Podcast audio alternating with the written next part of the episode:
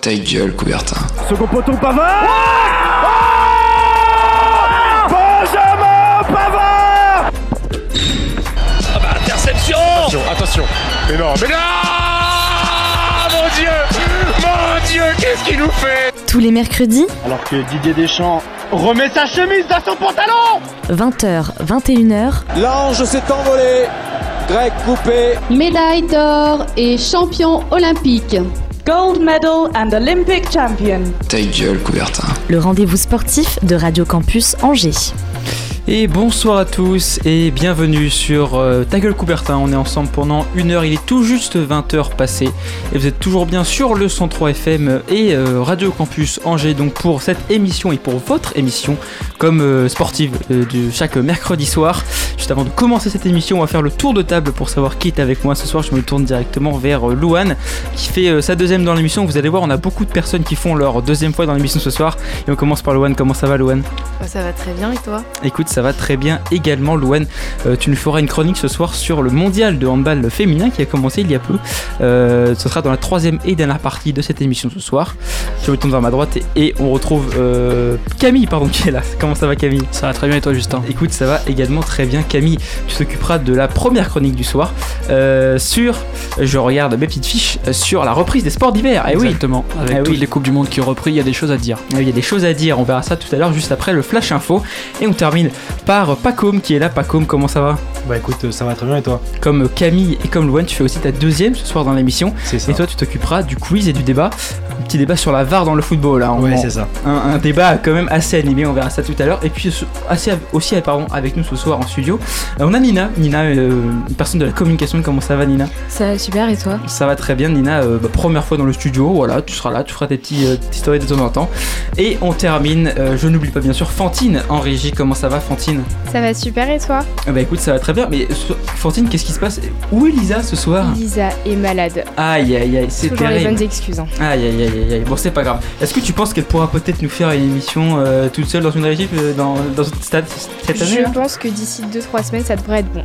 Ok, bah écoute, on verra ça, tout ça, on suivra ça avec attention en tout cas. On va pouvoir lancer cette émission avec tout de suite le flash info, pardon, je vais y arriver, euh, de l'actualité du sport en juin de cette semaine. Toute l'actu du week-end en deux minutes C'est maintenant dans ta gueule Coubertin.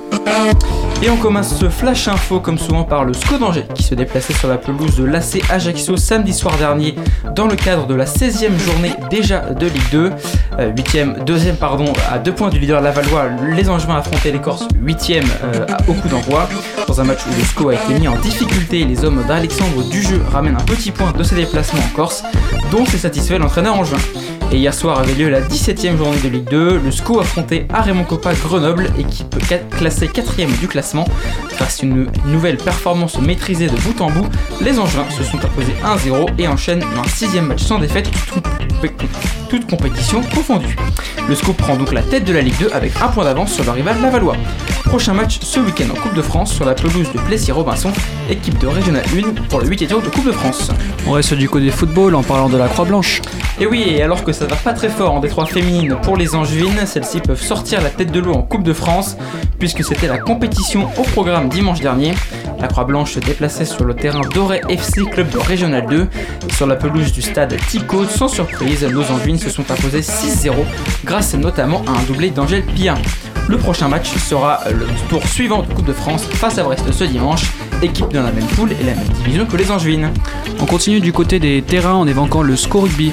Absolument, et il faut dire que les scovistes réalisent une bonne saison puisqu'ils sont en course pour la montée en Fédéral 2, bien loin certes des Sables d'Olonne, solide leader dans cette poule. Les Angevins se déplaçaient dimanche de la semaine passée sur la pelouse de Saint-Herblain, équipe classée 9ème et avant-dernière de cette poule, avec seulement 5 petits points en 8 matchs. Un déplacement relativement facile pour le SCO et cela s'est validé par une victoire 41 à 20, ce qui permet à nos Angevins de remonter à la troisième place de leur poule de Fédéral 3 à un point seulement de Partenay deuxième de ce classement. Prochain match, un déplacement sur le terrain de Saint-Sébastien-sur-Loire ce dimanche à 15h15. Direction les parquets de basket avec l'EAB et l'UFAB. Et on commence par les Angevines de l'UFAB qui après une petite pause de trêve affrontaient dimanche dernier la Roche-Vendée, équipe avec le même nombre de points que l'UFAB avant ce match pour le compte de la 9ème journée de LFB. Au terme de la rencontre, les Angevines remportent finalement ce match 52-73 grâce à deux très gros premiers cartons.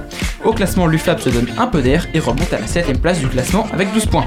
Pour finir avec l'UFAB, nos Angevines jouent actuellement en Coupe de France face à Saint-Amand-Hainaut. On vous tiendra au courant de l'évolution du score tout au long euh, de cette émission. Du côté de l'EAB, les Angevins retombent dans leur travers alors qu'ils avaient enchaîné deux victoires. Ils se sont une nouvelle fois inclinés vendredi soir dernier face au rival nantais 80-85 à domicile. Malgré cette rencontre et cette défaite serrée, l'EAB est 14ème de Pro B et n'est plus dans la zone rouge. Prochain match pour les Angevins, déplacement sur le parquet de Rouen, équipe 5ème au classement, vendredi soir prochain. On reste sur les parquets avec le SCO Handball.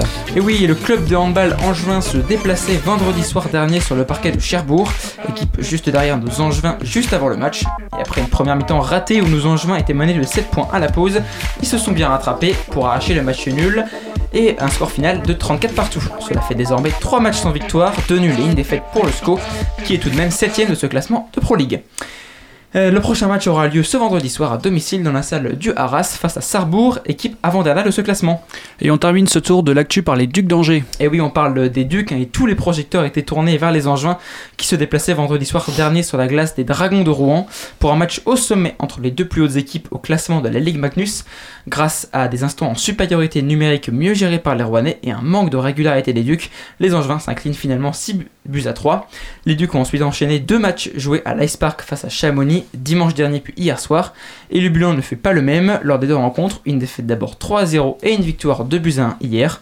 Au classement, nos Angevins restent 5e, euh, deuxième pardon, à 5 points de Rouen avec le même nombre de matchs. Prochaine rencontre pour les joueurs de Stéphane Fauvel, un déplacement face à Briançon euh, vendredi soir prochain.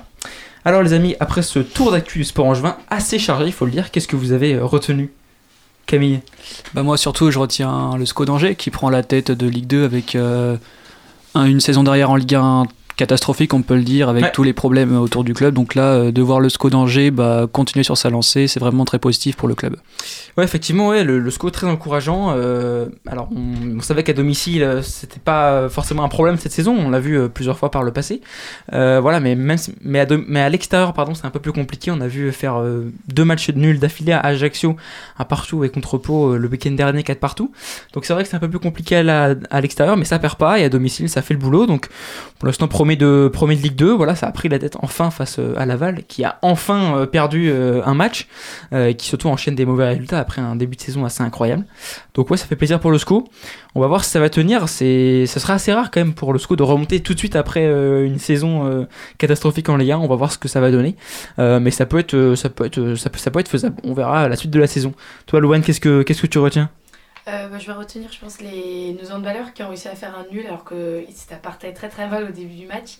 Et euh, ils ont quand même dû réussir à, à la fin. Euh, heureusement que le joueur a raté son, son, bah, son tir et que du Mm. coup la- le gardien l'a arrêté pour pouvoir concéder un nul qui est déjà bien au vu du, du début de match. Ouais, mais le, le, le SCO qui, voilà, on rappelle, c'est sa première saison en Pro League, hein, si je dis pas de bêtises, ils, sont montés l'année dernière.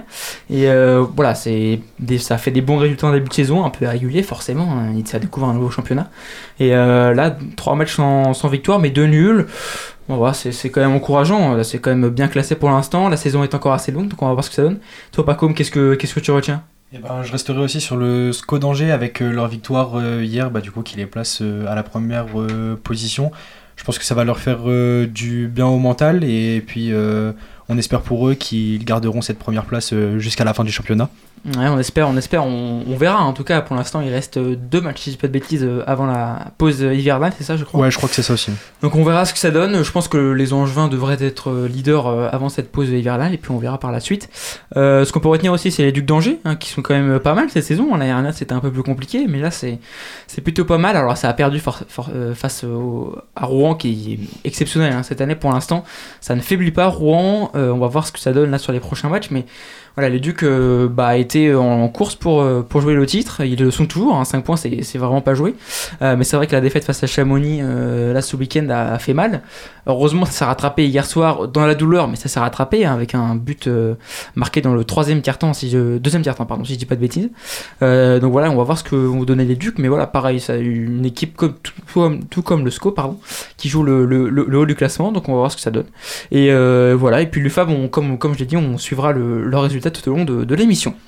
Et bien écoutez, sur ce, je vous propose qu'on passe tout de suite à la première chronique du soir qui nous est euh, concoctée euh, par Camille. Allez, on t'écoute, mon cher Camille. Et oui, enfin, Justin, j'attendais avec impatience le début de la reprise des sports d'hiver qui va nous faire passer l'hiver au chaud de novembre jusqu'en mars. Devant ces 5 sur 5, ces merveilleuses courbes taillées et ces magnifiques figures, les sports d'hiver sont bel et bien de retour. Surtout après un hiver 2023 correct pour l'équipe de France, avec notamment la victoire d'Alexis Pinturo sur le combiné des mondiaux de ski alpin chez lui à Courchevel. La domination de Julia Simon en biathlon, ponctuée par euh, son premier gros globe de, cristal, et la saison historique de notre pépette euh, Perrine Lafont en ski boss, avec notamment son troisième gros globe de cristal, et un magnifique doublé au championnat du monde. Malheureusement, Perrine Lafont ne sera pas présent cette année sur la Coupe du Monde, Ah parce, qu'elle prépare les championnats du monde et euh, les prochains Jeux Olympiques. Les Français reviennent avec de grosses ambitions donc pour cet hiver 2024 et quelques nouveautés qui pourraient en surprendre plus d'un. Tout d'abord, penchons-nous sur le ski alpin. Cette année, l'équipe de France a pas mal évolué et changé. Après la retraite de la légende Johan Claret, vice-champion olympique de descente à Pékin, la France entame un nouveau cycle dans cette discipline, mais peintu, à tout prévu. En effet, la grosse bombe de cet hiver pour l'équipe de France est le changement de discipline de Alexis Pinturo, qui va désormais se concentrer sur la descente. La concurrence se faisant de plus en plus dense en slalom et en géant avec des monstres comme Odermatt ou Christopherson, le Français a décidé de se lancer en descente, discipline qui favorise les papilles de la glisse. En effet, dans une discipline où les kilos comptent plus qu'en slalom ou en géant, euh, le Français sent que le moment est venu à maintenant 32 ans de briller en descente. En slalom, Clément Noël reste un prétendant sérieux au globe de slalom. Le champion olympique de PK a pourtant commencé l'année sur rythme poussif, deuxième à Gurgle, après pourtant une première manche solide avec une deuxième place à la clé. On espère qu'il se rattrapera pour la semaine prochaine pour le deuxième slalom de la saison à Val d'Isère, à la maison. On peut également citer Mathieu Fèvre, le champion du monde de géant en 2021 à Cortina d'Ampezzo, qui aura à cœur de se rattraper après un hiver catastrophique, euh, on peut le dire. Allons faire un tour du côté de Patir et de nos biathlètes français. La saison a déjà repris la semaine dernière à Ostersund en Suède et le bilan est plutôt positif pour l'équipe de France. Une victoire sur le relais mixte en milieu de semaine et le doublé sprint poursuivre de Lou Jean Monod qui lance parfaitement la saison du côté euh, féminin. Du côté masculin, les Français ne font pour l'instant pas le poids malheureusement contre leurs rivaux norvégiens, allemands et suédois, avec pourtant un trou d'air de la part de l'ogre norvégien Johannes Bö qui est pourtant tout raflé euh, l'année dernière, ne laissant euh, aucune place aux autres ce qui offre un début de saison surprenant, notamment la victoire de l'Allemand Philippe Navrat sur le sprint et la victoire du Suédois Sébastien Samuelsson sur la poursuite. Malheureusement, les Français n'ont pas pu saisir euh, cette occasion. En témoignent les mauvais résultats des deux meilleurs Français, le quintuple médaillé olympique de Pékin Quentin Fillon-Maillet et le double champion du monde en titre de la poursuite Émilien Jacquelin. Cela laisse de la place aux autres Français pour prendre du galon, comme notamment Fabien Claude qui a été le meilleur Français dans ce début de saison, avec une cinquième place au sprint et une 13e place lors de la poursuite alors qu'ils jouaient le podium avant le dernier debout. Mais on peut compter sur eux dès la semaine prochaine sur une neige autrichienne à Horst pour corriger le tir. Dirigeons-nous maintenant vers le snowboard cross, discipline où les Français n'ont pas été en réussite euh, l'année dernière. Cette année, avec les Françaises Chloé Trespuch, vice-championne olympique à Pékin, et Julia Pereira de Souza, vice-championne olympique à Pyeongchang en 2018, elles reviennent avec d'autres ambitions. Ça a d'ailleurs très bien commencé dès la semaine dernière lors de la première manche de Coupe du Monde qui se tenait aux Deux Alpes donc sur les massifs euh, alpestres, la Française Chloé Trespuch a remporté la victoire, son dernier succès daté de la saison dernière en Italie. La saison est donc bien lancée pour l'équipe de France, on espère que la suite de la saison sera tout aussi positive. Donc pour vous faire maintenant un résumé de tous ces enjeux pour l'équipe de France, on a Pinturo qui doit peaufiner son apprentissage sur la descente, avec on espère des victoires, les Français du biathlon qui doivent rectifier le tir la semaine prochaine en Autriche et tout au long de la saison contre les Norvégiens, et les snowboardeuses françaises qui doivent confirmer leur bon début de saison. Je n'oublie pas tous les autres Français engagés cet hiver, comme la médaille d'argent de, Pékin Tesla 2 en big air et en ski style, Bastien Middle en ski cross, et surtout la grosse surprise de ce début d'hiver, la victoire de Joséphine Panier, première Française à gagner une manche de Coupe du Monde en saut à ski.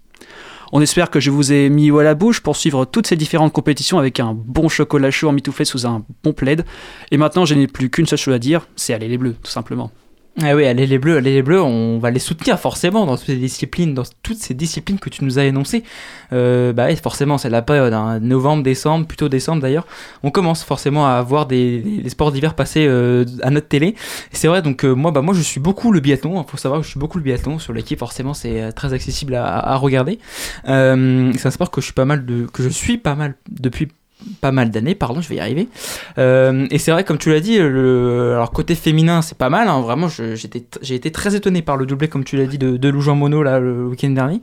Euh, assez impressionnante. On rappelle qu'elle a fait ses débuts en Coupe du Monde l'année dernière hein, seulement.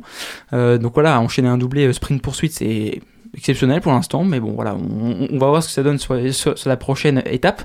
Et euh, voilà, Julia Simon qui se met euh, petit à petit dans, dans le bain. Forcément, on, on sait que les Français sont pas forcément tout de suite très performants euh, en début d'année. À l'inverse des Suédois, hein, comme tu l'as dit, euh, Ponsuloma, euh, les sœurs, les sœurs Heuberg d'ailleurs aussi, qui sont quand même très performantes en début de saison comme chaque année. Euh, voilà, on- c'est c'est toujours un sport très agréable aussi. hein. Pour ceux qui savent pas, le biathlon c'est un mélange hein, de, de, de, de ski de fond et de tir à la carabine. hein, C'est voilà. ça. Donc en fait, c'est avec plus ou moins de, de, de passage euh, sur le pas de tir. Et c'est un peu là tout l'enjeu, euh, mélanger à la fois l'effort sportif et la concentration, et, mais aussi la précision. Euh, parce que je crois qu'ils tirent dans des, dans, des, dans des cercles, dans des, dans des tailles de... Dans des, cercles de taille de pièces de 2 euros, il me semble, quand ils sont euh, couchés. Euh, parce qu'en fait, il, y a- il faut savoir qu'il y a deux tirs, un debout et un couché. Et euh, au tir couché, les, les, les, les, les- donc les biathlètes doivent tirer dans des euh, trous de, de taille de pièces de 2, de 2 euros à plus de 50 mètres. Donc euh, c'est vous dire un peu la, la précision qu'ils doivent avoir. Est-ce que vous, Louane, euh, Pacôme, vous suivez un peu les, les sports d'hiver? Pacôme, est-ce que tu suis un peu toi? Euh, je suis pas mal aussi le biathlon. Ouais. Pas mal aussi le slalom euh, avec euh, Alexis euh, Pinturo. Pinturo. Ouais. Bah, je mets beaucoup de confiance en lui. J'espère qu'il fera euh, une superbe euh, saison. On l'a déjà vu à un niveau exceptionnel où il avait réalisé de très belles performances. Mm. Et c'est vrai qu'il avait été un peu plus absent pendant un temps. Et euh, bah, là, je n'espère qu'une chose, c'est bah, de le revoir arriver en force, tout simplement. Sommet, hein. ouais, Bien sûr, ouais, au sommet, ouais. Ouais, bien sûr. Euh, Pinturo qui a pas fait une très grosse saison l'année dernière, mais euh, il y a deux ans, c'est l'année où il gagne le gros globe, c'est ça, si je me trompe pas? Euh, en tout cas, l'année dernière, il est champion du monde de combiné du coup à Courchevel et C'est peut-être ça, alors peut-être que je confonds, mais euh, bref, en tout cas, voilà, Pinturo, on espère qu'il fasse euh, une aussi bonne saison que la, la saison passée. C'est toujours compliqué quand même de- d'avoir autant de régularité. Toi, Loane, est-ce que tu, tu suives un peu les sports d'hiver? Je vais pas mentir, je suis pas encore Non, pas trop, trop. trop, mais euh, je vais m'y mettre, je pense. Avec euh, tout ce que nous a dit euh, Camille, euh, peut-être. Et toi, euh, Fantine, est-ce que tu as quelque chose à nous dire euh, sur les sports d'hiver? Est-ce que tu suis déjà un peu les sports d'hiver? Pas du tout. Pas je du fais tout. du ski, mais euh, je m'arrête là. Aïe, aïe, aïe, c'est terrible. C'est terrible. Bah écoutez, euh, j'espère que vous, chers auditeurs, vous, euh, vous suivez un peu les sports d'hiver et que la chronique de, de Camille vous a mis l'eau à la bouche. En tout cas, nous, on passe tout de suite à la première pause musicale.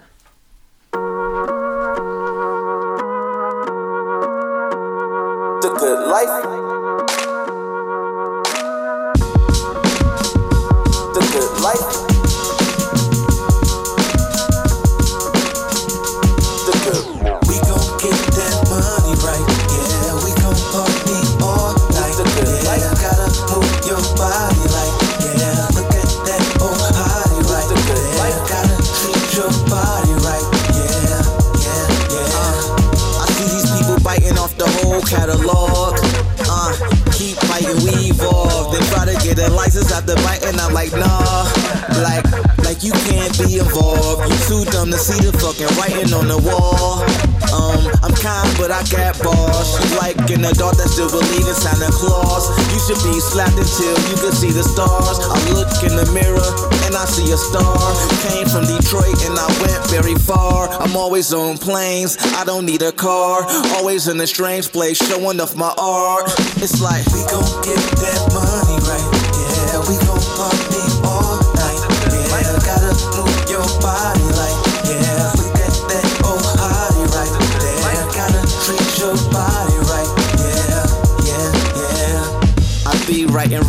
I'm sitting in the store. Shitting on these whack MCs and these gimmicks. My flow's no limit, running back Smith Emmett. You so timid, wanna be in the game, but your heart ain't in it. I be in Osaka on stage, Earl Flinning. Roll up in the old school Beatle John Lennon. I don't know about you, but I don't got a ceiling. You don't got a clue, we be outside billing. Me and the whole crew spiritually got Dilla. Drop up the whole food, spend a little got dinner. Cop some new shoes, now we feeling like winners. I'm feeling so cool, it's the good life. We gon' get that money right. Yeah, we gon' party all night. Yeah, gotta move your body like, yeah. Look at that old hottie right there. Gotta treat your body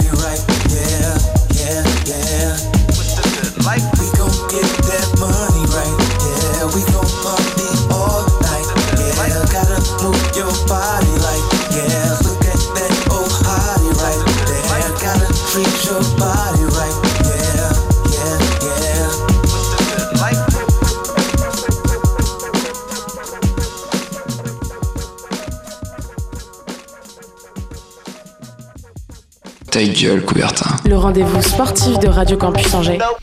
De retour pour la deuxième partie de Ta gueule Coubertin. Et juste avant de passer euh, au débat et au quiz, bah, comme tu as euh, en direct le, le- le résultat, là, enfin, le, le score actuel du, du match entre euh, les l'UFAB et Saint-Amand de Hainaut, qu'est-ce que ça donne? Eh ben, euh, écoute, notre équipe Angevine euh, perd actuellement 6 à 30 dans le premier carton. En espérant euh, bah, qu'elle se rattrape euh, lors des trois autres. Aïe, Mais aïe, pour l'instant, euh, ça part très mal. Aïe aïe aïe, ça part très très mal. On rappelle que Saint-Amand de Hainaut évolue dans la même division que, que l'UFAB, mais pour l'instant ça part très très mal, en plus à domicile. On va voir ce que ça donne tout à l'heure, mais on espère un réveil quand même des, des Angevines, parce que là c'est une correction. Du coup, mon cher Paco, on va commencer tout de suite par le débat de cette semaine sur la VAR. Je te laisse nous introduire un peu tout ça. Donc euh, la VAR, elle a été utilisée pardon, pour la première fois lors euh, d'une compétition officielle de la FIFA en 2016, donc euh, avec euh, la Coupe du Monde des clubs. Donc euh, c'est une technologie qui a été introduite dans le monde du football pour aider les arbitres à prendre des décisions plus justes et en consultant des images vidéo lors des situations litigieuses. Mais je pense que comme vous le savez, bah, sur euh, les réseaux sociaux particulièrement, la VAR fait énormément de débats, que ça soit en bien ou en mal. Donc euh, bah, la question que je vous pose aujourd'hui, la VAR permet-elle d'améliorer ou altérer le jeu? Ah ouais, sacrée, question. Là, vraiment, là, c'est le, là, c'est le débat. Ce que, voilà, comme tu l'as dit, depuis 2016, euh, la VAR est, instaurée. Euh, alors après, en Ligue 1, je crois que ça fait pas si longtemps que ça. Enfin, ça fait euh, peut-être 2017 ou 2018. Euh, mais c'est vrai que bah, c'est un débat qui revient assez régulièrement. On l'a vu encore là le week-end dernier lors de Chelsea, ou plutôt Manchester City-Chelsea. hein. Il y a eu un gros, enfin, une grosse polémique en, fin de match. voilà. Donc euh, après, c'est la VAR, c'est assez différent en fonction de chaque pays. On sait que par exemple en Angleterre, les arbitres, euh, alors tout début en tout cas de l'utilisation de la VAR, les arbitres n'allaient pas forcément voir les images alors qu'ils avaient un, écran disponible, mais ils se référaient plutôt aux arbitres qui étaient eux en camion et vérifiaient euh, eux, les, images. Donc c'est vrai que ça a toujours été un, problème assez récurrent.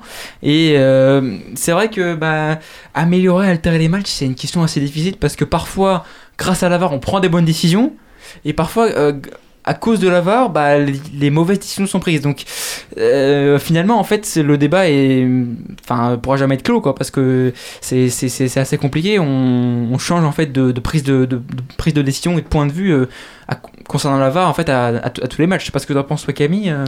Bah, moi, je trouve le gros problème de la VAR, c'est que parfois ça se joue vraiment à des centimètres, voire des millimètres. Donc, Ah ouais. euh, on a vu en Coupe du Monde, c'est la VAR a été très utilisée, heureusement. Du coup, ça permet aux arbitres de prendre les meilleures décisions possibles. Mais Mm. quand il y a un hors-jeu de 1 ou 2 centimètres, c'est Ouais. bah, c'est c'est terrible, quoi, parce que derrière, ça peut avoir euh, le, un but et l'arbitre n'a pas forcément vu ça. Donc, euh, dans ces cas-là, c'est terrible pour l'é- pour l'équipe qu'on supporte. Mais quand forcément c'est de notre côté, la VAR, euh, c'est positif. Ouais, c'est vrai. Et en plus, parfois, comme tu le dis, ça se joue à des, centimètres, à des millimètres. Et en fait, euh, ils ont instauré donc, depuis la Coupe du Monde, vous savez, le, hors-jeu semi-automatique, on sait pas trop quoi là. Ça, ça rentre un peu dans la VAR finalement, parce que si les arbitres voient pas que le mec est, que le mec, pardon, que le joueur est hors jeu pour, je sais pas, un bras ou une main, bah il siffle pas et du coup il pense qu'il y a but. Et finalement, bah euh, avec le hors-jeu semi-automatique, euh, finalement on voit qu'il y a hors-jeu et en fait finalement la VAR parfois permet de prendre les bonnes décisions euh, dans le sens vraiment réglementaire du, du, terme. hein. Voilà, si le, joueur est hors jeu pour quelques centimètres, bah, il est hors jeu. Mais parfois ça va à l'encontre en fait du, jeu quoi. On doit parfois euh, sur, certains buts qui sont en temps normal largement valables, on fait quand même appel à, la VAR pour dire est-ce qu'il n'y a pas main, est-ce qu'il n'y a pas hors jeu, on vérifie tout ça. Et vraiment à chaque but en, Ligue 1 ou même alors pas en Ligue 2 du coup mais en Ligue 1, vraiment euh, moi j'ai le souvenir qu'on vérifie chaque but, chaque but doit être vérifié par la VAR pour que euh, l'arbitre euh, qui est là au centre du terrain, bah, enfin, sa décision soit validée. Quoi. Limite maintenant, on ne fait même plus confiance aux, aux arbitres de terrain alors que c'est eux qui doivent prendre les décisions en premier.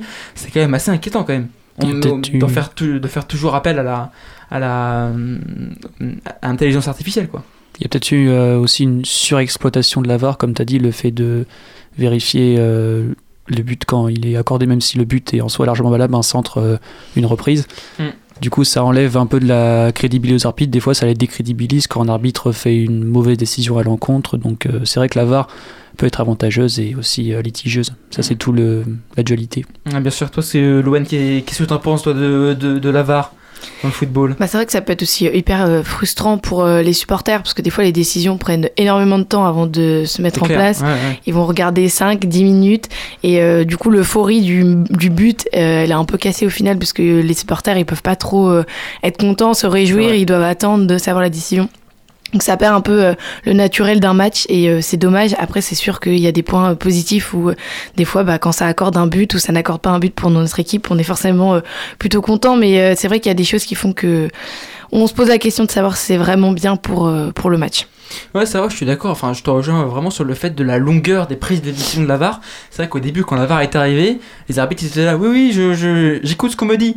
Parfois, on comprenait pas ce qui se passait. Moi, je me souviens très bien, j'étais allé voir un, France-Espagne euh, il y, a, longtemps au Stade de France. Et la VAR, justement, arrivait, je crois, pour la première fois en France. Et euh, je me souviens sur le but français, sur le, premier- sur le but français qui est refusé, personne comprenait, on était là, c'était c'était écrit sur le tableau euh, euh, vérification en cours, on comprenait pas et on avait but annulé. Et c'est vrai que pour les spectateurs, comme tu le dis, bah euh, plus l'arbitre prend du temps, plus on se dit bah qu'est-ce qui se passe, Euh, il y a but, enfin nous on a vu but machin. Et plus l'arbitre prend du temps, bah plus euh, c'est- on perd du temps sur le jeu, etc. Et finalement bah c'est- pas bénéfique quoi. On, ca- on casse le rythme, les, les- supporters comprennent pas ce qui se passe, euh, comprennent pas ce qu'il y a à vérifier quoi. Parce que vraiment, enfin généralement sur les écrans c'est écrit euh, vérification en cours, mais c'est pas écrit pourquoi on vérifie. Est-ce qu'il y a alors parfois c'est certainement à cause du hors-jeu, mais parfois ça, ça joue sur une faute au début de l'action. Est-ce qu'il y a vraiment faute? Euh, Ça c'est aussi un problème de la VAR. À combien de temps on revient avant l'action pour définir un but quoi? C'est parce que parfois ça, ça joue à, ça, joue à ça quoi. On revient euh, au début de l'action, on se dit ah mais il y a faute là, mais on se dit mais euh, le but est arrivé 15, minutes- 15 secondes plus tard. Est-ce que ça a vraiment, est-ce que ça a eu réellement un impact sur sur l'action? C'est vrai que c'est un, un débat un peu sans fin. Pas comme qu'est-ce que qu'est-ce que toi t'en penses? Bah, personnellement, euh, côté animation, euh, la VAR pour moi est un problème. Je, je reviens sur le même point euh, que Louane. C'est, ça casse euh, littéralement euh, tout et que en fait même des fois en utilisant la VAR les arbitres arrivent littéralement à prendre des mauvaises décisions en revanche par exemple sur PSG Newcastle deux fautes une main et une faute sur Hakimi pourtant flagrantes qui ne sont pas vérifiées par la VAR, alors que des pénalties étaient littéralement bah, vus et euh, annoncés euh, par euh, d'autres arbitres professionnels. Et en fin de match, une, 20 à la 90 enfin, une main à la 97e minute qui sort comme ça. Et qui est cette fois vérifiée par la VAR, alors que la main n'aurait pas dû être comptée comme penalty parce que bah, la balle touche le corps avant de toucher la main. Donc, euh, bah, avec cet exemple-là, on a encore la preuve que même en ayant euh, d'autres euh, personnes dans le stade qui gèrent des, vidéos tout simplement afin de vérifier s'il y a penalty ou non, ou s'il y a des fautes ou non, carton ou non, eh ben, les arbitres arrivent à faire quand même des arrivent à prendre quand même des décisions bah, plus que litigieuses alors que ça ne devrait tout simplement pas être le cas. Donc non pour moi la VAR certes est utile mais euh, je pense qu'elle est encore euh, mal utilisée par un grand nombre euh, d'arbitres Ouais, écoute, d'accord avec ce que tu as dit. Euh, ouais, c'est vrai que, comme tu l'as dit, face à, quand, si on revient sur le match PSG-Newcastle, c'est vrai que je crois que personne vraiment n'a compris pourquoi la VAR n'avait pas été utilisée sur le normalement pe- penalty qu'il y a sur Hakimi. Voilà, c'est des questions en fait qu'on se pose à des moments. On se dit mais la VAR doit être utilisée à ce moment-là. On comprend pas pourquoi l'arbitre euh, qui en camion euh, bah, dit pas à l'arbitre de terrain attends euh, t'as fait une erreur là. Euh, parce que parfois la VAR n'intervient même pas en fait. Euh, l'arbitre de terrain n'est même pas sollicité par ceux qui revoient les, les, les, les actions. Donc bah, c'est vrai que c'est, ça questionne et parfois c'est, on, on interpelle les arbitres sur des situations où il n'y a pas forcément faute, où il n'y a pas forcément penalty. Donc euh, voilà, comme tu l'as dit, la VAR est un outil euh, très utile au football, je pense, euh, dans les années futures, mais qui aujourd'hui n'est pas assez ou correctement utilisé. Euh, à voir comment on peut développer ça dans les années futures. Euh, on sait qu'il y a des propositions, notamment sur les hors-jeux euh, semi-automatiques de Arsène Wenger. Bon, ça vaut ce que ça vaut, hein, parce que c'est vrai que quand on est hors-jeu pour un bras ou pour une main, est-ce que ça a réellement un impact sur le sur la sur la sur l'action? Parce que finalement, le joueur va pas marquer avec son bras, hein, donc, voilà, ça reste un éternel débat. La VAR est un bon outil dans le football, mais comme tu l'as dit, pas comme ça sera un enfin devrait euh, dev- et devra être mieux utilisé euh, dans le futur. Bah écoutez, merci pour ce débat euh, Pacom et je propose qu'on passe tout de suite au, au quiz. Hein cher, euh, cher, cher chroniqueur, chère Fantine. Fantine, est-ce que tu participes au quiz Non, ok, très bien. Bon, il m'a fait signe de la main. Fantine, qui on rappelle, a gagné son premier quiz cette année. C'est exceptionnel. hein. Voilà, c'est complètement fou. Pas comme donc 9 questions, c'est ça? C'est ça. C'est ça, on lève la main hein, dans le studio, je tiens à le rappeler. Voilà, comme ça, il n'y a pas de, pas de truc. Pas comme nous t'écoutons. Très bien. Bon, pour la première question, euh, dirigeons-nous maintenant du côté des bassins de Bucarest avec les championnats d'Europe en bassin 25 mètres. Hier, un de nos Français a effectué une prestation exceptionnelle en réalisant un nouveau record de France sur le 100 mètres papillon à l'occasion des demi-finales. Mais qui est ce nageur? Ouais, Camille? Ah, Je dirais Grousset. Je dirais Grousset du coup. En effet, le français Maxime Grousset a réalisé un temps de 48,94 secondes en battant le précédent qu'il avait lui-même réalisé lors des championnats de France à Angers le mois d'octobre. Bravo, bravo. Moi, je, j'avais vu l'info passer, j'avais juste plus le nom, c'est voilà, c'est terrible. Bravo. Pas mal, hein, Maxime, euh, Maxime, Maxime Grousset, me rappelle, hein, il est champion du monde, si je ne me trompe pas, du ça. la- la- l'année dernière. Donc, on va voir ce que ça donne aux JO. On a de beaux espoirs, hein, en tout cas en, en natation pour les JO de, de Paris. Deuxième question, passons côté tennis maintenant, avec l'approche du tournoi de Brisbane fin 2023. Ce tournoi revêtira un caractère exceptionnel car deux grandes stars du tennis mondial feront leur retour après plusieurs mois, plusieurs mois sans avoir participé à aucun tournoi. Mais quelles sont ces deux stars? Vas-y, Camille. Alors le premier, je suis sûr, c'est Raphaël Nadal. Ouais. Mais le deuxième, j'en ai aucune idée. J'ai juste vu que Raphaël Nadal revenait au tournoi de Brisbane. Bah, écoute, moi, j'avais la même info. euh, j'ai pas, le deuxième Skullone, tu vois Non, j'avais que Nadal. Non, que Nadal aussi. ouais.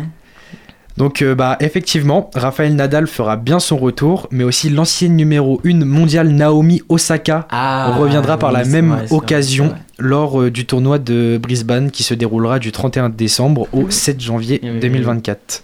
On donne un point à Camille là aussi? Ouais C'est toi Bon. qui décides, hein, pas comme. hein, moi, 0,5. je- 0,5, Allez, comme- moi, comme ça me va, Moi je, ça fait des points. Moi je, moi je n'interviens pas dans, les, dans la natation, c'est pas moi qui décide. Donc euh, en restant sur Raphaël Nadal, Oh savez-vous quel est son nouveau rang au classement ATP On va faire un va qui est le plus plus proche, je crois, hein. Ouais. Au-dessus, en dessous, c'est pas vas-y, grave. vas-y, commence. Moi, je dirais top 15. Enfin, un 15e mondial. Ok. Euh, je crois qu'il est 367, je crois. Ok. Je crois que j'ai vu ça passer. Vas-y, Loane. Euh, je dirais 10, ouais, 17ème. Non, il est hyper loin. Hein. C'est Justin qui Ouais, gagne ça, un point là-dessus. hyper loin, non Il est combien Euh, le joueur espagnol au 22 Grand Chelem se place actuellement 244e Ouais, c'est ça, ouais, au classement ouais, ATP avec ouais. dernière mise à jour bien faite bas. le 6 Ah novembre. bah ouais. En même temps, ça fait combien de temps qu'il a pas joué Ah non, ça va faire Bah bientôt voilà. plus d'un an qu'il est forfait et ouais. qu'il n'a pas foulé les terrains. euh, Ah ouais, donc forcément, euh, ça, ça chute hein, dans Mm. le classement. Ah, on, on prend ce point, on prend ce point. Ouais. Passons euh, de l'autre côté de l'Atlantique maintenant, avec le tournoi NBA In-Season. Cette nuit, les Lakers ont éliminé les Suns sur le score de 106 à 103 avec un LeBron James en très grande forme. Mais combien de points le joueur de la franchise a-t-il inscrit? Vas-y, Camille. Je dirais plus de 30. On fait quoi On fait un au plus proche On ou... va faire au plus proche, allez. Chiffre de précis. 30, euh, je vais dire. euh, Non, mais, non, mais donne un chiffre exact. Ouais, Un chiffre 30 alors. exact. 30 30 précis. Écoute, bah, je vais dire, euh, je sais pas, euh, 35. Moi, je dirais 28. Et c'est Camille qui a le point Aïe, aïe, aïe, c'est combien? Avec un total de 31 points inscrits. Ah là là là là, tain, précis. J'étais chaud, Camille. j'étais Ah, presque. Précis, précis. Ah ouais. Solide. Solide, solide. Euh, toujours en restant sur le même registre et sur le même match, Oh là là. un joueur de l'équipe des Suns a inscrit le même nombre de points que LeBron James. Qui est-il? Ouais. Kevin Durant Ouais, Oh là là là là. Ah ouais, mais ça, c'est pas, mes... ça, c'est pas mon sport de. Ah ouais, c'est pas mes effectivement, son compatriote a inscrit le même nombre de points que LeBron James. Aïe, aïe, aïe, aïe, aïe, terrible. Euh, cette fois, on re-retourne du côté. Combien de question Attends, on fait, on, fait, on fait un point sur les scores. euh, Camille, t'as t'as quoi T'as 4 T'as 3 là? 3,5. 3,5. 3 et donné un demi, demi-point moi j'ai sur le- 1 et toi t'as et, et, et Loane 0. Oh là là, il va falloir que je remporte les points. Hein. C'est mission impossible. Hein. Cinquième euh, question du coup. Ouais. Euh, non, sixième. Sixième, sixième. Euh, côté basket européen désormais, quelle équipe française se place à la quatrième place de l'Euroleague? Ouais. Monaco? Ouais. Oh là là, purée, c'est pas possible. Oh là là là. Aïe aïe aïe, c'est Effectivement, Monaco compte 14 points à égalité avec Virtus Bologna, qui est troisième. Ah, Ils ont perdu hier soir en plus euh, contre le Partizan Belgrade, donc Ouais. euh, il reste quand même bien placé pour le. Oui, j'avais, aussi, vu ça passer, ouais, bien sûr. ouais. c'est terrible. Tout en restant du côté ballon rond, mais cette fois côté football, quel club inattendu ayant battu Valence sur le score de 2 à 1 le week-end dernier se place premier à égalité au coude à coude avec le Real Madrid? Justin? C'est Gérone. C'est ça, Voilà, effectivement. ça- bon. Réalisant un début de saison juste exceptionnel, Ouais. c'est le FC Fou, bah, qui se place premier avec les Madrilènes à hauteur de 38 points en 15 matchs. C'est incroyable. Le pire, c'est qu'ils sont très constants. Ils Ouais, restent c'est- c'est à, fou, à ça. choper des victoires, des matchs nuls Ouais, sur des grosses et équipes. je crois euh. que ce week-end, je crois qu'il y a un Gérone euh, Barça, si je me Ouais, trompe pas. je crois. Donc euh, intéressant à suivre ça. Ouais. Euh, Huitième huitième question, question, ouais. on approche de la fin.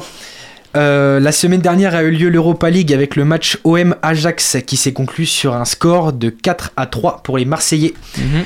Durant ce match, un joueur a marqué un triplé. Qui est-il? Bah ouais, pareil. le- Pierre-Emerick Aubameyang. Bon, euh, on, on- on lève la main après les questions, mon cher Camille. mais, euh, sinon, c'est bon. bon, les dernières questions pour le fun. Dernière question. Point classement à nouveau, mais côté Première Ligue.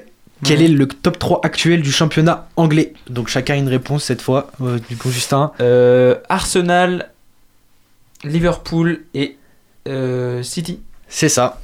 Bien joué. Ah ouais, non mais voilà, basket, voilà, et foot, voilà. Bon, c'est bon, allez. allez hein, euh, du coup, Camille remporte. Il y a plus de questions, moi j'ai pas comment. Non, c'est C'est ça. bon, ouais. Victoire de Camille. Euh, Camille, première euh, victoire, c'est ça? Ouais, c'est sa première victoire de la saison, très, très honoré. Très bien. Bah écoute, euh, il faut une première à tout, comme on dit. C'est ça. Eh bien écoutez, mais merci pour euh, ce ce débat, mon cher Paco, mais je vous propose tout de suite qu'on passe à euh, la deuxième pause musicale.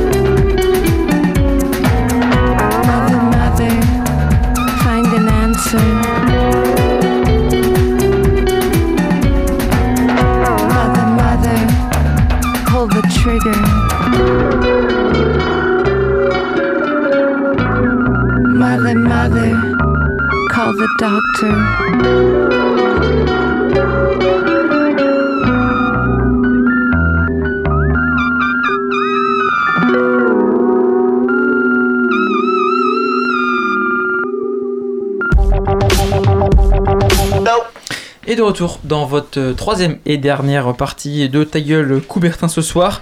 Juste avant de, commencer, de passer à la chronique euh, de Louane, euh, pas comme tu nous fais un point sur le score actuellement entre euh, l'UFAB et Saint-Amand et nous. Je crois que ça va un peu mieux pour l'UFAB en ce deuxième carton. C'est à peu près ça. Il mène 12-11 dans le deuxième quart-temps, mais toujours pour un score global de 18 à 41 pour Saint-Amand. Bon, ça paraît un peu compliqué. C'est bientôt la fin du deuxième quart-temps, mais en espérant et en croisant les doigts qu'on y arrive vraiment à, euh, pour revenir. Et on, on- on rappelle, c'est les huitièmes de finale de Coupe de France, donc on espère que nos Angevines vont se qualifier pour la suite. Louane, on nous t'écoutons pour euh, la chronique de ce soir, pour ta chronique de ce soir. Et bien pour ma part, je vais vous parler donc du mondial de handball féminin qui a débuté donc il y a une semaine et qui va se finir le 17 décembre. Donc il se déroule euh, donc dans trois pays qui sont les pays scandinaves. Donc on a la Suède, le Danemark et la Norvège.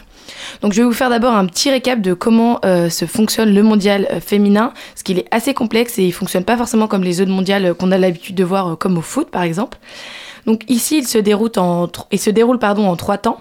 D'abord, on va avoir le tour préliminaire, donc qui va se passer du 29 novembre au 5 décembre. Donc il va y avoir 32 équipes qui vont être dispatchées en 8, en 8 groupes de 4. Donc la France va affronter donc trois équipes pendant ce tour qui vont être la Slovénie, l'Angola et l'Islande. Ensuite, donc c'est le tour principal qui va débuter, qui sera donc du 6 au 11 décembre. Donc le tour, il va consister à faire croiser les trois premiers du classement avec la poule voisine.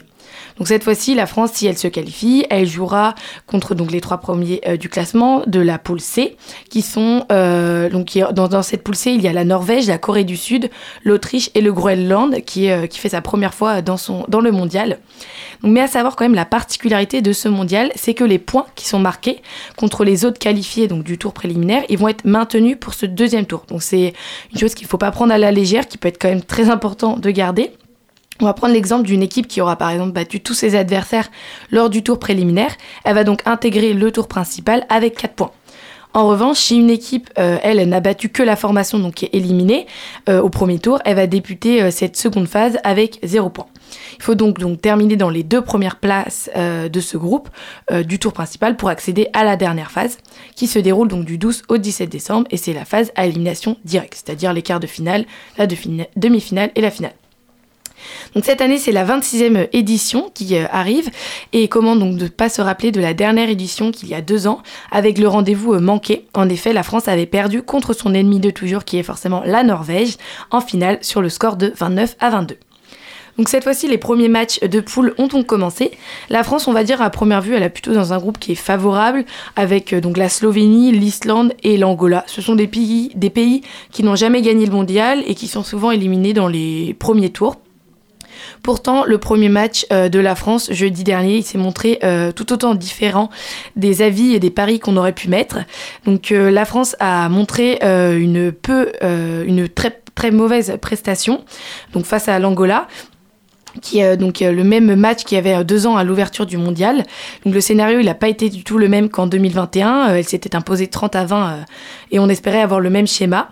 En effet, donc même si à la mi-temps, la France avait mené pourtant euh, 18 à 15, il y avait déjà beaucoup de pertes de balles, d'échecs au but, ce qui est pourtant pas forcément une habitude de nos Françaises, mais il n'y avait pas encore trop euh, d'inquiétude sur la finalité de ce match qui était plutôt favorable aux filles. Pourtant, les euh, cinq dernières minutes du match, elles ont été très très tendues. Les Angolaises, donc, elles sont revenues au score. Et à la 58e minute, il y avait 28 euh, partout, alors qu'à peine 5 minutes avant, euh, la France, elle avait commencé à prendre un avantage de plus de 5 buts avec 27-22. Donc là, le stress forcément a commencé à monter, surtout lors des dernières secondes où, heureusement, on va dire, le tir de l'angolaise tombe miraculeusement sur le poteau, ce qui va permettre la victoire sur le gong à la France et donc éviter l'égalité. À la suite donc du match, le coach de l'équipe de France, Olivier Crumbles, il s'est exprimé et il n'a pas caché son mécontentement euh, face à la prestation décevante de ses joueuses. Donc il a dit on a, on a mal joué. C'est euh, ni le problème de la gardienne ni de la défense. Nous avons euh, paniqué en attaque. Nous sommes figés, crispés mentalement. En jouant comme cela, il n'y a pas d'issue. On avait les moyens de dominer, d'entrer et de faire lâcher prise et ça a été tout le contraire. Je m'attendais pas du tout à voir l'équipe dans cet état mental. Donc on ressent bien que le sélectionneur n'a pas du tout apprécié la prestation de son équipe et voulait vite se mettre à penser au prochain match contre l'Islande. D'ailleurs, le match contre l'Islande est arrivé euh, très vite, deux jours à peine. hein. C'est ça effectivement, l'équipe de France a joué donc euh, samedi ensuite à 18h. Les matchs sont très très proches pour ce premier tour. Heureusement la France a quand même euh, de nombreuses joueuses qui permettent de faire un roulement pour éviter tout ce qui est blessures et fatigue. Donc la France a donc affronté l'Islande qui participe seulement pour la deuxième fois au mondial. Et heureusement le schéma a été tout autre. Elles ont su se remettre en question et surtout elles nous ont proposé leur jeu qu'on a l'habitude de voir retrouver notre équipe féminine avec cette envie de gagner. Donc leur défense était beaucoup plus agressive et leur contre-attaque cette fois-ci beaucoup plus assurée. On voit par exemple qu'à la huitième minute, il y avait déjà 7-0 pour la France. Les, Islandaises ne trouvaient pas euh, du tout la faille dans la défense. Ce match a donc été euh, l'occasion pour certaines joueuses de briller, notamment euh, Sarah Boukit, qui est donc euh, la pivot qui joue à Metz, qui a fait donc ses premiers pas dans une grande compétition internationale avec la sélection française. Elle a marqué donc 5 buts, elle a fait 3 passes décisives et 3 interceptions. C'est quand même de très bonnes statistiques pour un premier match. Or, donc, ce match n'a pas apporté que des très bonnes nouvelles. Malheureusement, notre pilier euh, Laura euh, Flip, euh, durant le match, est sortie à la 16e minute pour une blessure au niveau de la cuisse. C'est forcément une très mauvaise nouvelle, sachant que c'est la seule arrière droite gauchère donc, de notre équipe de France. C'est donc sans elle qu'ils ont dû appréhender le dernier match du tour préliminaire qui était donc contre la Slovénie. Mais la France a quand même euh, su briller hein, sans, sans Laura Flip.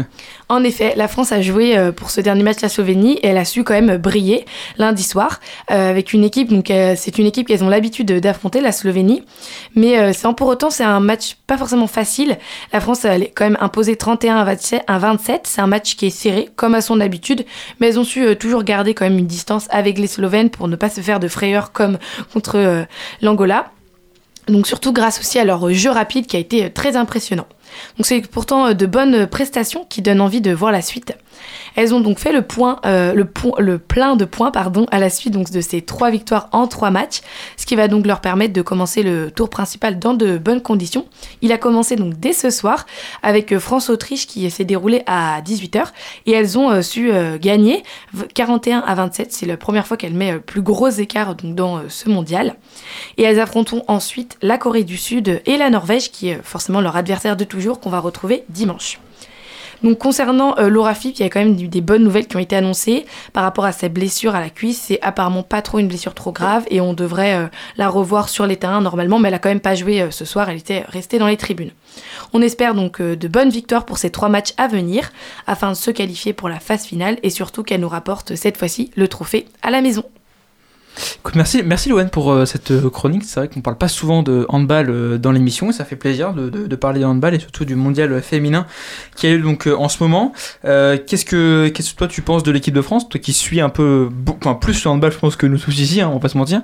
Qu'est-ce que tu penses des chances de l'équipe de France malgré cette perte de, de, Laura Flip pense que normalement ça devrait aller, ça devrait- on devrait arriver normalement euh, au moins au quart de finale. Après c'est vrai que l'équipe de la Norvège c'est une équipe redoutable qu'on a l'habitude d'affronter et qui va être donc je pense difficile. Mais le fait donc déjà qu'on la, qu'on la voit que au tour euh, principal c'est déjà une bonne nouvelle, ça veut dire qu'on va pas la voir euh, directement après pour les quarts de finale. Donc je pense que c'est on est sur une bonne voie et on espère aussi pour après la suite pour les Jeux Olympiques, faut avoir déjà la vision euh, pour cet été. Mais normalement je pense que ça devrait aller si elles nous font pas un petit, une petite peur comme contre l'Angola. Très bien, mais écoute, on, suivra ça avec, attention. C'est vrai que c'est assez particulier, quand même assez particulier quand même cette euh, euh, cette organisation du tournoi. hein. Je crois que j'avais jamais vu ça en handball. D'habitude, c'est pas autant euh, compliqué à comprendre, rassure-moi. Oui, non, non. Bah, c'est vrai que c'est le championnat du monde qui est souvent complexe, avec c'est vraiment ces trois temps et surtout ces matchs qui sont énormément rapprochés. On n'a pas l'habitude de voir ça et c'est aussi un peu on va dire dangereux parce que si euh, donc des équipes qui sont un peu qui ont un peu moins de joueuses à proposer c'est compliqué de pouvoir faire euh, bah, un roulement sans euh, bah, avoir de la fatigue ou des blessures Écoute, bah, merci, merci beaucoup pour, pour cette chronique, les gars. Qu'est-ce que qu'est-ce que vous en pensez de de, de, de, la France dans ce mondial? Euh, bah écoute, euh, étant moi-même pratiquant de, de ce sport, euh, je suis pas mal euh, l'équipe de France. Et euh, à vrai dire, avec euh, ce qu'ils ont proposé euh, ces dernières années, ce qu'on a pu voir au dernier JO, bah, j'avoue que c'est une équipe en qui je place beaucoup d'espoir. Je m'attends à avoir beaucoup de leur part. Et bah, en soi, je leur souhaite d'avoir de la réussite et de nous ramener bah, cette médaille en France. hein. On espère, on espère. Toi, Ca- Camille, qu'est-ce que je pense qu'on croit tous à peu près en, de bonnes chances pour l'équipe de France, mais euh, qu'est-ce que qu'est-ce que toi tu, tu- penses de justement de l'équipe de France dans ce mondial? Moi, je pense que même dans ce mondial et à travers les autres compétitions par le passé, l'équipe de France féminine reste une très bonne équipe. Bah, par son titre olympique et même ses nombreuses euh, finales contre la Norvège, je pense que le premier match contre l'Angola, finalement, euh, bah, le temps de se mettre en jambe euh, pour ce premier match. Et après, les victoires écrasantes qu'il y a eu, je pense qu'il n'y a, qu'il n'y a pas s'inquiéter pour l'équipe de France. Il va falloir commencer à s'inquiéter quand on va passer aux phases éliminatoires, en quart de finale, demi-finale et peut-être finale, on espère. Mais pour moi, j'ai totale confiance en, en ses joueuses et au coach, Olivier Crumbles, qui est un, un bon coach et l'âme de, de cette équipe. Ouais, ouais bah, ce, serait exceptionnel quand même de remporter à la, euh, à la fois le championnat du monde et les JO quand même. Je, ce serait exceptionnel. Je sais pas si c'est déjà arrivé dans l'histoire. En tout cas, ce serait une très grosse performance. On espère. On, on- touche du bois. On touche du bois que nos Françaises euh, fassent la meilleure performance possible à la fois pour, euh, pour ces championnats du monde et pour ces JO. Paco, est-ce que tu as le, le- le- score actuellement de, de, de l'UFAB? On va faire un dernier point avant de, avant de se quitter. Qu'est-ce que ça donne? Mi-temps et ça fait euh, 20-43. 20 et 43, toujours, ça toujours va. 23 points de retard pour l'UFAB. On verra ce que ça donne dans les euh, deux prochaines, dans deux prochains cartons, pardon. Et nous sur ce, bah, euh, je vais vous remercier, mes chers chroniqueurs, d'avoir été là ce soir avec nous. On remercie Nina, merci à Jules aussi qui était là euh, en régie et dans le studio. Merci à Fantine également euh, en régie. Euh, et puis nous, bah, si vous aimez notre émission, n'hésitez pas à nous soutenir euh, notre travail en faisant un don à Radio Campus Angers sur notre page Hello Asso. Vous pouvez également nous suivre sur nos réseaux sociaux Radio Campus Angers sur Facebook et Instagram. Et nous on se dit à la semaine prochaine.